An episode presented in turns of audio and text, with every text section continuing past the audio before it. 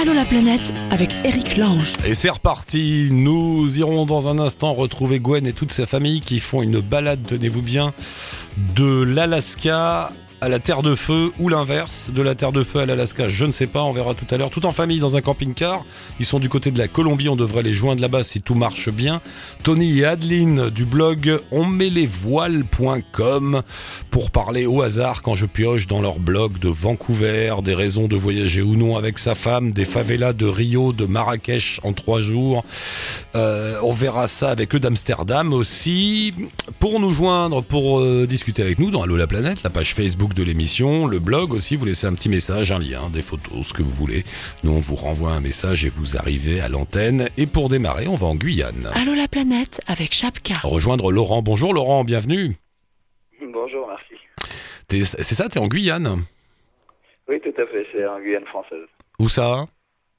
Alors, je suis à Saint-Laurent-du-Maroni, c'est à l'ouest, euh, c'est au nord-ouest de la Guyane, c'est sur la frontière avec le Suriname. Et, et ça ressemble à quoi Saint-Laurent-du-Maroni C'est petit, c'est grand, c'est comment? Alors, euh, bah, c'est une ville qui est assez étalée. C'est, pas, euh, ça ressemble pas à une grande ville avec euh, trop de zones industrielles, etc. Mais c'est quand même assez grand. On est 40 000 habitants. Ah ouais, quand même. Euh, à peu près parce que c'est avec les recensements, mais les recensements sont approximatifs, donc euh, on va dire qu'on est peut-être plus que 40 000, euh, mais on est très étalé, quoi. C'est sur une grosse zone parce qu'il y a beaucoup de, de zones de culture et puis d'habitat qui Hmm. sont un petit peu comme ci, comme ça. Oui, quand tu dis les, relances, les recensements sont relatifs, c'est parce qu'il y a beaucoup de migrants qui arrivent de, du Suriname, c'est ça? On contrôle pas tout ça Euh, oui, il y a différentes raisons. Il y a en effet le fait qu'il y a des personnes qui ont jamais été recensées. euh, euh, il y a eu la guerre au Suriname il y a une trentaine d'années et euh, il y a des personnes qui ont jamais été ni considérées comme réfugiés ni même recensées. On est en effet sur une zone frontière où il n'y a pas beaucoup de, de, contrôle, donc on va dire que la frontière est assez poreuse. Oui, parce qu'on on n'y pense pas, mais euh, la France est frontalière du Suriname. On, on l'oublie. Exact. Et du Brésil en dessous. Euh, ça fait combien de temps que tu es en Guyane? Euh, ça fait depuis 2012. Je suis arrivé en 2012. euh, j'avais fini mes études, j'avais commencé à travailler un petit peu et puis euh, je suis arrivé là en 2012. Comment Par hasard Par amour Pour le travail? Euh, à la base, je devais venir ici avec euh, une ex et euh, on avait décidé de, de passer pour le travail. Euh, à la base, je comptais juste y passer, euh, me former euh, parce que j'étais infirmier en service. Ouais. Et, et donc à la base c'était voilà pour pour venir travailler dans un endroit qui me permettrait d'accéder éventuellement à de l'humanitaire derrière. Et et puis finalement bah la Guyane m'a plu et me plaît donc j'ai finalement décidé d'y passer plus de temps. Et l'ex est repartie, elle. hein. Donc, si elle s'appelle l'ex. voilà tout à fait ça fait Ouais. depuis euh, à part le à part quand je suis parti en voyage euh, pendant six mois en Amérique du Sud sinon euh, je suis resté ici depuis. Euh, Qu'est-ce qui te plaît là-bas? Parce qu'il y a toute une série de clichés quand même qui courent sur la Guyane. C'est pas sûr, c'est dangereux, c'est le western dans certains coins, c'est une vie difficile, c'est une vie chère. Bon, j'ai dit tout le négatif, mais t'es bien quand même Oui, ouais. Alors, qu'est-ce qui me plaît ici? Ben, C'est la nature, Particulièrement à Saint-Laurent-du-Maroni. On va dire, si on est à Cayenne, on, se retrouve dans une ville qui ressemble un petit peu. euh, Enfin, c'est une ville développée, ça ressemble un peu à des villes, euh, on va dire, de, de Guadeloupe ou, euh, ou de Martinique qui sont très développées, avec beaucoup de monde, des zones industrielles, beaucoup de voitures, des embouteillages, etc. Alors que ici, ben, on a un feu rouge, on a un rond-point, il y a maximum deux minutes d'embouteillage, on va dire, dans la ville. Euh, et puis autour, euh, c'est euh, c'est la forêt primaire, c'est Ah, le juste, fleuve. elle est juste là, la forêt, ouais. Ah, ouais.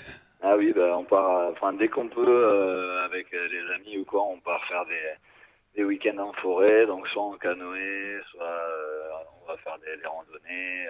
Il y a quand même une vie sauvage euh, directement euh, à côté.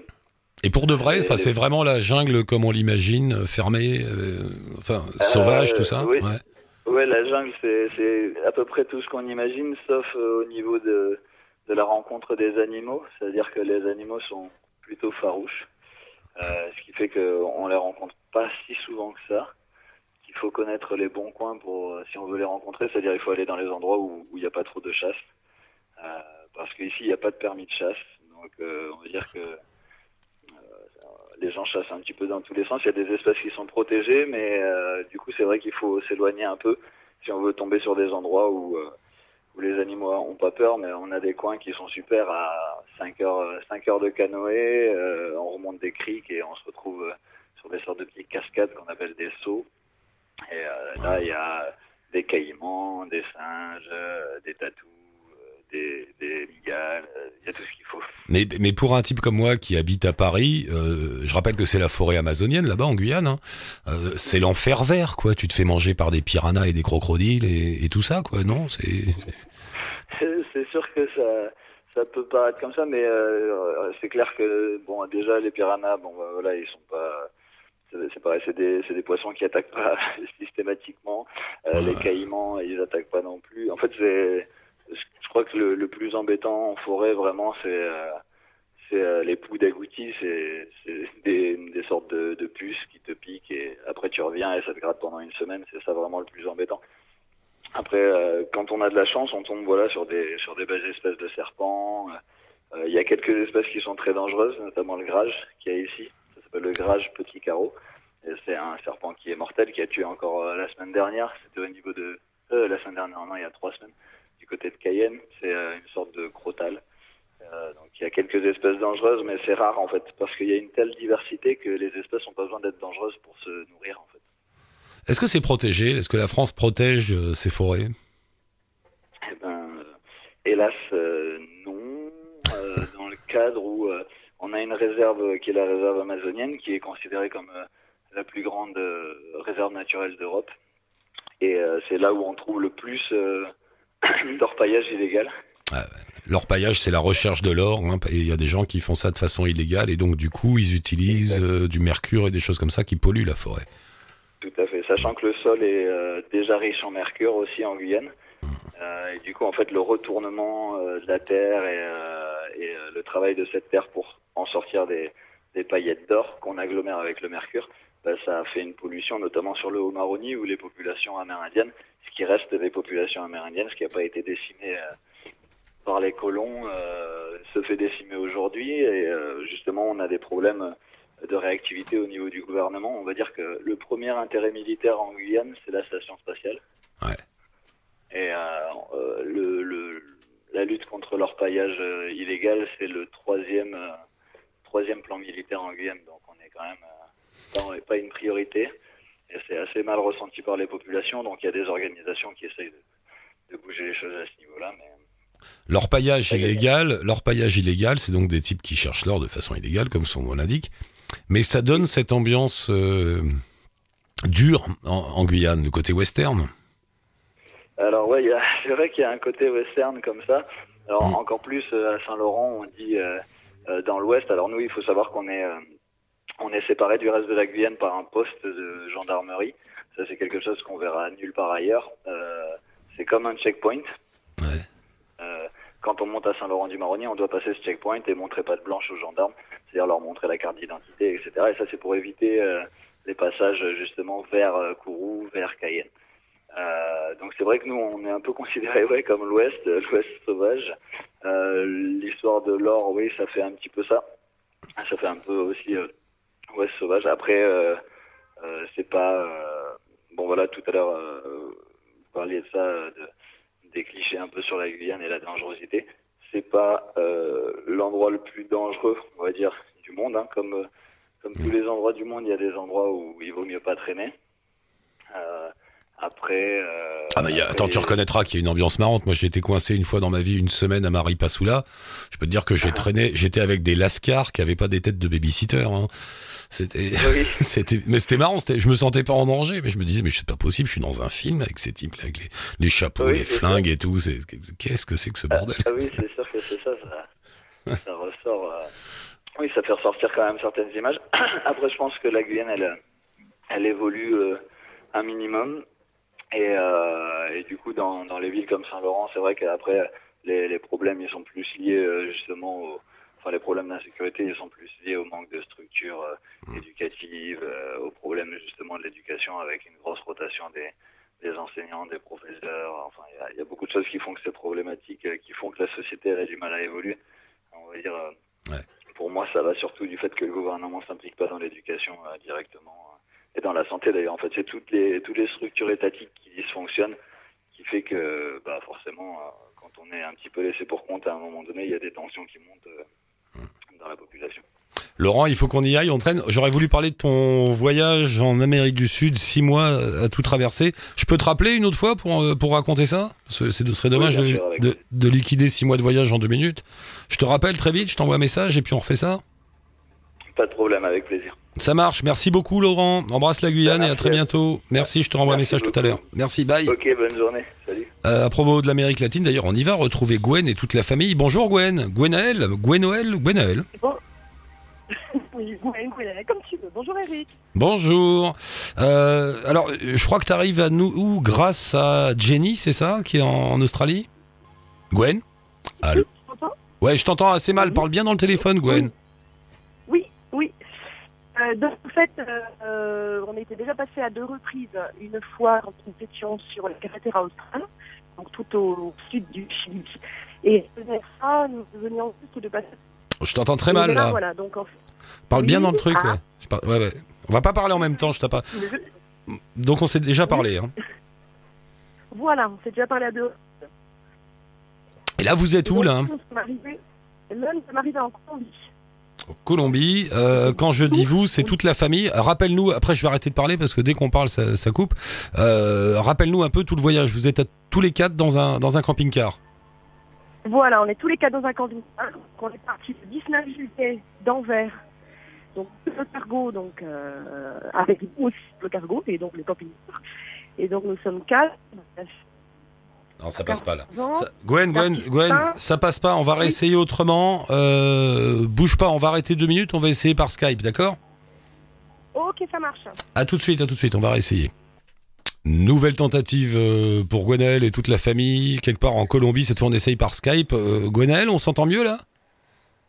Oui, je, moi je t'entends bien en tout cas. Oui, c'est pas mal. C'est pas. Oui, c'est bien. Voilà. Euh, alors, dis-nous, euh, c'est comment là autour de vous quand tu dis que tu t'es rapproché de la connexion C'est quoi C'est c'est une maison C'est Ah non, là c'est tout bête, c'est que franchement on n'aime pas du tout ces arrêts-là, mais euh, on s'est arrêté dans une station-service tout simplement.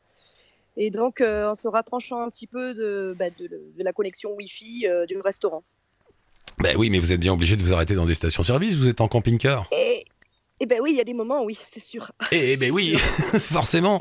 Euh, et et c'est comment autour de la station-service C'est quoi Vous êtes quoi C'est un désert, la forêt, là- des, des montagnes C'est c'est quoi? Ben là en fait on est arrivé donc en Colombie depuis euh, trois jours et euh, nous sommes entourés par les champs de canne, canne à sucre. D'accord. Et Donc vous êtes dans le sud de la sur- Colombie? Non, je sais pas. On est, oui, on est dans le sud là. On est dans le sud, on va en direction de Carthagène. Votre voyage, vous, c'est Terre de Feu, Alaska. Hein C'est ça, tout à fait.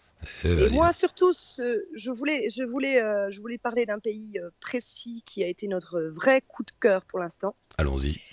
Et, et on vient juste de le passer, c'est l'Équateur. L'Équateur. On parle jamais de Ah, l'Équateur. C'est comment? Et non, justement, c'est magique, mais vraiment magique. Ah bon? Ah oui. Donc déjà, il y a, il y a des climats donc totalement différents. Donc il y a la côte qui est un climat tropical. On a euh, donc la Sierra qui est euh, toute la partie centrale de l'Équateur qui est un, climat montagnard. Ouais. Et après, on a toute une partie d'Amazonie. Qu'est-ce qui vous a plu là-bas? Tu dis c'est notre coup de cœur, mais qu'est-ce qui vous a plu? Ben, la diversité des paysages, la diversité des climats, et puis la gentillesse, mais l'extrême gentillesse des gens. Ah ouais? Mais- Ah, ils sont d'une gentillesse impressionnante. Mais il n'y a, pas grand monde qui va en Équateur. hein. Il n'y a pas beaucoup de voyageurs, de touristes. On en parle très très peu et je trouve ça très étrange parce que justement on était, euh, on a rencontré plusieurs fois euh, des voyageurs que nous croisons depuis le début de notre aventure, depuis Valdez, les vagues au vent. Et euh, pour eux aussi, ça a été une vraie révélation ce pays. Mais euh, Et bon, non, non, non. Mais donc, c'est facile de voyager en Équateur? C'est très très très facile. Et alors il n'y a absolument aucun sentiment d'insécurité. Alors des fois ça nous fait un petit peu rire parce qu'on entend parler de gens qui disent que l'Amérique latine c'est très très dangereux, il faut surtout pas y aller, oh, surtout quand on a une famille, quand on a des enfants. voilà, en gros le danger est à chaque coin de rue. Mmh. Mais alors pas du tout. Pas du tout. On jamais, mais euh, vraiment jamais, on a senti euh, le moindre petit regard malveillant. Euh, non, ça a été vraiment pour nous. on a passé trois semaines en Équateur et franchement, on, y passerait bien toute notre vie presque. Ah ouais, d'accord. Ah et, oui, oui. Et comme son nom l'indique, l'Équateur, c'est sur l'Équateur. C'est sur l'Équateur. Donc c'est vrai qu'on passe la mitad del mundo, comme il l'appelle. Hein. Il y a un monument donc qui est justement qui a été placé à la mitad del mundo. Qui et qui a été placé d'ailleurs par des ingénieurs français. Qui symbolise le, bah oui, le milieu du monde. Enfin le. Voilà. c'est ça. Qui symbolise le passage de l'équateur. Et, euh, bon, nous avons fait plein de rencontres, notamment d'un Suisse qui a, euh, qui a donc un, refuge pour animaux euh, sauvages, donc en Amazonie. bien sûr, il a plein de singes, il a, il a des, des margailles, il a plein d'animaux vraiment sauvages des environs. Et il s'en occupe admirablement bien et il a un programme de, volontariat en fait pour, venir s'occuper des animaux. D'accord. Et, bon, forcément, les enfants ont été totalement charmés. Et dis-moi, quand on est pile sur l'équateur à ton monument, là, c'est vrai le coup de l'eau euh, qui coule dans l'autre sens euh? alors ça, on n'a pas vérifié justement. Ah, bah, alors tu vas y retourner, tu vérifies s'il te plaît, parce qu'on est embêté. non, parce qu'il paraît, mais c'est une légende, je crois. Euh, théoriquement, ça marche, mais ça se voit pas au niveau d'une euh, juste d'un verre d'eau. C'est-à-dire quand tu verses de l'eau, il tourne dans, dans le sens des aiguilles d'une montre quand tu es au nord et dans l'autre sens quand tu es au sud, enfin ou l'inverse, je sais pas. Mais voilà, euh, mais c'est vrai que j'ai pas, on n'a pas vérifié. Ah, bah, et ça y est, on est passé de l'autre côté de l'hémisphère là. on est revenu, on est revenu vers chez vous. Ah oui, ça y est, vous êtes, vous êtes donc en hiver. Jusque-là, vous étiez en été. Et voilà, exactement. Hmm. Et bon, moi j'ai l'occasion aussi, comme je suis, je suis maîtresse en fait, donc euh, on a, on a nos petits projets, euh, c'est-à-dire qu'on va voir en fait dans les écoles un petit peu de dans tous les pays. Et euh, en Équateur, ça a été un vrai bonheur, les sourires, les, les enfants. Enfin, il y a une éducation très très, c'est vraiment prise en charge en Équateur. Et il y a, je crois, si je me trompe pas, il y a 94% d'alphabétisme en Équateur. Mais... Euh, en comparaison, il y en a 50 en Bolivie. Mais qu'est-ce que c'est que ce pays qui a mauvaise réputation et pourtant il est bien? On n'en parle pas. Je, je comprends pas. Qu'est-ce que c'est que cette histoire? Euh, Et vous, comment ça va? Alors, ça fait combien de temps que vous vivez dans le camping-car à 4 là? Alors, de coup, ça fait depuis. Donc, euh, on est arrivé le 27 août en Uruguay. Donc, on a pris la route le 27 août. Et donc, avant, on avait fait 40 jours de, cargo. D'accord. Et euh, ça va, tout va bien. Euh, bon, disons que le grand, il est avec le CNED et en seconde, il faut, faut le rappeler à l'ordre souvent pour se mettre au travail, quoi. Mais bon, on y arrive, on y arrive. Et ça va, ils vivent bien le, voyage, la promiscuité, tout ça? Ah oui, parfaitement, parfaitement. Euh, c'est vrai que, bon, après, c'est vrai que je pense qu'on a une relation quand même aussi euh, très, euh, très proche. Et ce qui fait que ça lui pose pas de soucis. Mais c'est vrai que ses copains, avant de partir, lui ont bien dit Mais oh, comment tu vas faire pour supporter tes vieux pendant un an? Ben ouais. Euh, quand, sur votre blog, j'invite les auditeurs à y aller, hein, alaskacom on met le lien sur le blog d'Allo la planète. Vous dites à notre petite échelle, nous essaierons de promouvoir la diversité culturelle. Euh, dans, dans, les faits, ça se traduit comment? Ben, C'est justement euh, au, niveau de, de l'apprentissage, enfin, du, c'est au niveau des passages euh, dans les écoles que l'on, que l'on, le fait, pardon. Et j'apporte aussi une petite séance de français. Donc, j'explique un petit peu tout ce qui se passe. Euh, ah, ça recoupe. On est en train de te perdre. Non, on est en train de te perdre, Gwen. Voilà, c'est revenu. D'interviewer. Oui. Oui, oui, non, on t'a perdu un peu là. Il y a eu un truc dans la station-service, on t'a perdu. Vas-y, on reprend. Qu'est-ce que tu fais dans les écoles Oui. Donc euh, voilà, nous allons dans les écoles et euh, c'est vrai que par rapport à ça, en fait, moi j'apporte une petite séance de français et on parle aussi un petit peu de tout ce qui est culturel en France et les différences qu'il peut y avoir. Et eux aussi, ils me racontent, euh, me racontent tout ce que, tout ce qui est dans leur pays. On va beaucoup aussi vers les gens pour un petit peu voir comment ça, ça se passe, euh, voilà, chez eux. Euh, euh, leur manière de vivre, etc. Et on a eu des très très bons contacts également avec des pêcheurs. Ouais. Bon, mon mari est plongeur sous-marin. Ah oui, donc, forcément. Euh, voilà, en apnée. En apnée.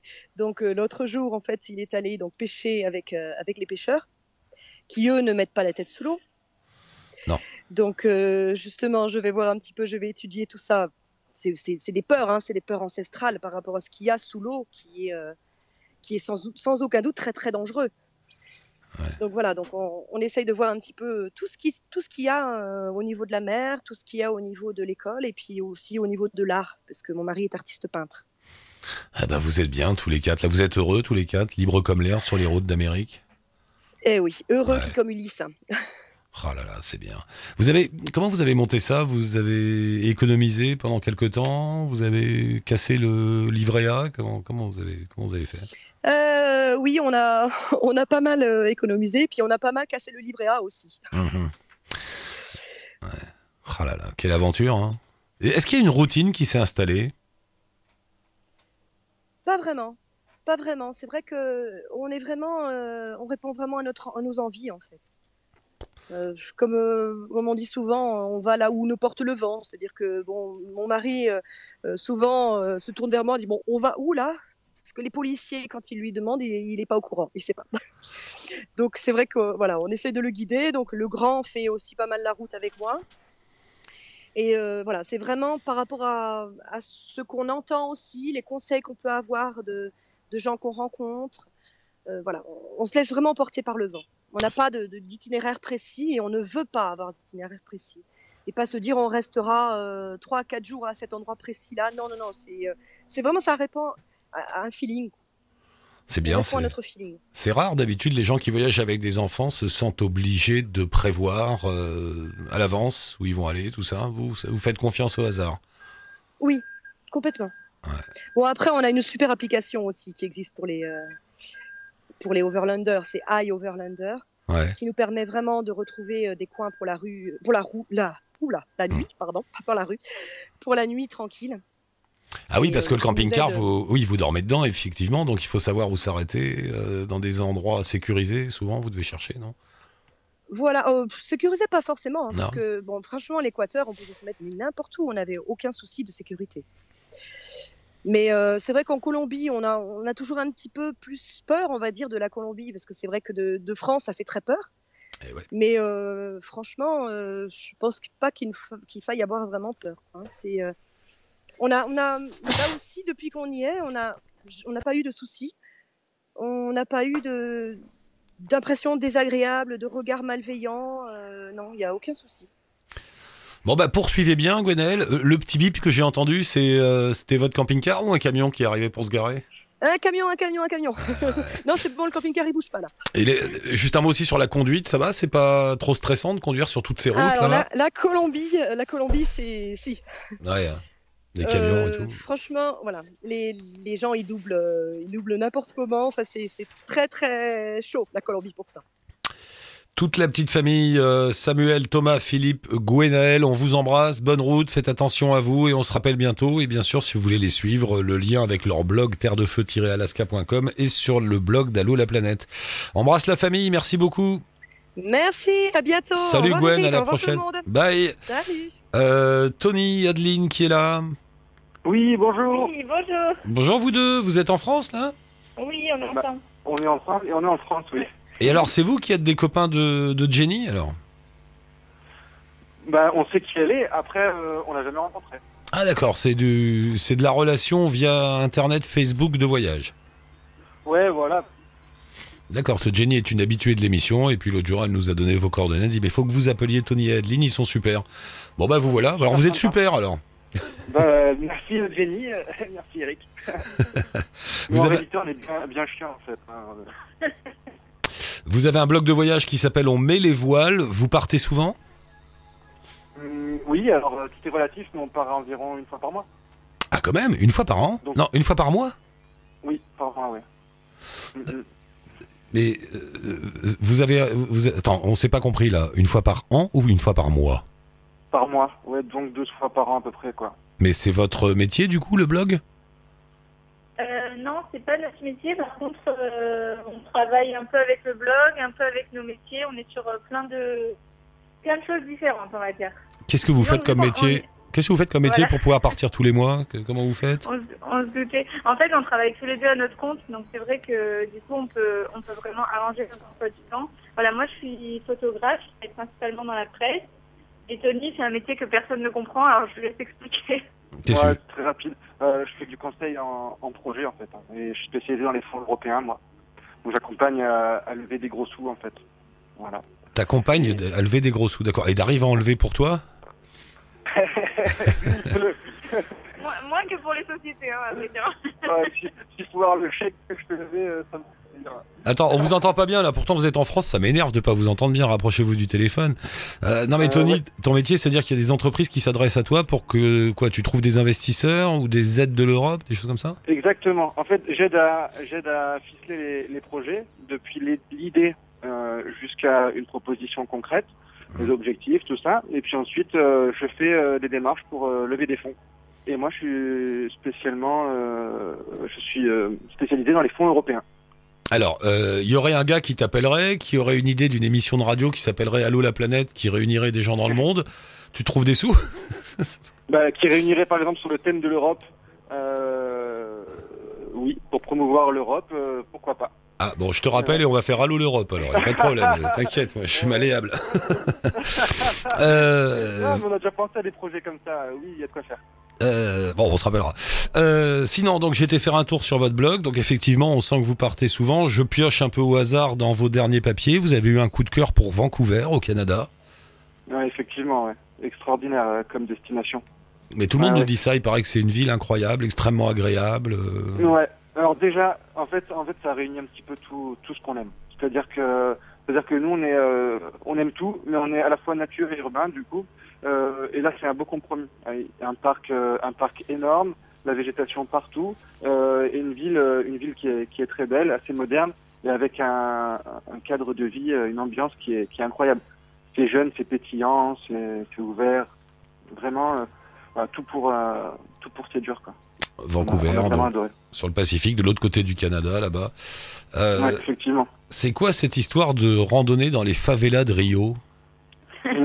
Alors, je vais expliquer. En fait, euh, quand on est allé à Rio, donc c'était l'année dernière, on était dans, dans une espèce d'auberge de jeunesse, qui déjà elle-même, euh, enfin, auberge de jeunesse, hôtel, un peu entre les deux, qui était dans une favela.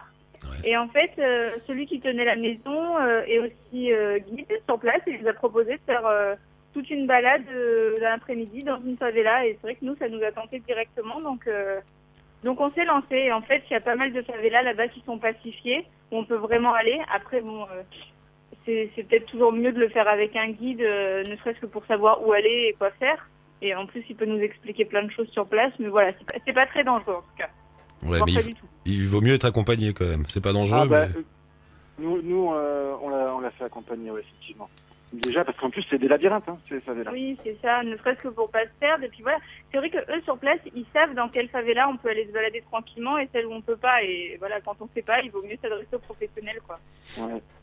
Ce sont en fait des, des, des Français qui ont vraiment le goût de l'aventure et qui ils, ils ont ils sont tombés amoureux de, du Brésil, de Rio particulièrement. Et, euh, et leur mission, ça a été de, en plus de l'auberge, de changer les représentations euh, sur euh, sur leur ville.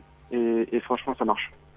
Le Brésil et Rio, justement, vous dites que c'est libéré et sensuel. C'est un peu un cliché, mais c'est vrai?